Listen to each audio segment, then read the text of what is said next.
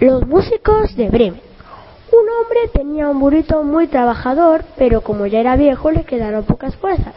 Entonces el burrito que le oyó se escapó. En el camino se encontró con un perro al que su amo le había abandonado, que sinvergüenza, porque ya no podía cazar. Como los dos creían que cantaban muy bien, decidieron ir a Bremen donde se celebraba un concurso de música.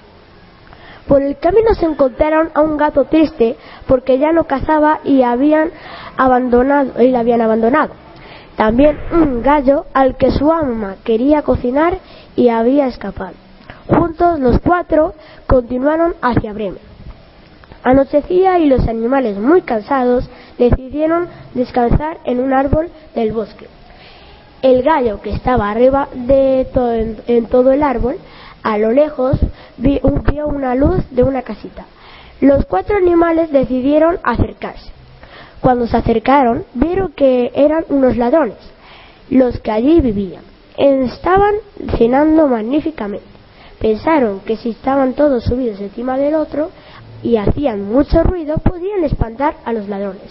Así lo hicieron y los ladrones salieron horrorizados. Los cuatro animales comieron hasta hartarse y se pusieron a dormir al calorcito de la chimenea.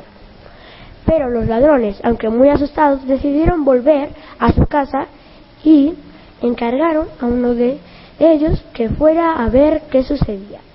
Pero al entrar en la casa tropezó con el perro y éste le mordió. Los otros despertaron y comenzaron a arañarlo, picotearlo y cofearlo. El ladrón espantado Em, corría sin parar y creyendo que era cosa de brujería, se lo contó a sus compañeros, que huyeron para siempre. Los cuatro amigos decidieron quedarse a vivir allí felices para siempre. Todas las tardes cantaban sus canciones favoritas. ¡Qué felices fueron! ¿Eh? Colorín colorado, este cuento se acabado. Ojalá me haya salido bien.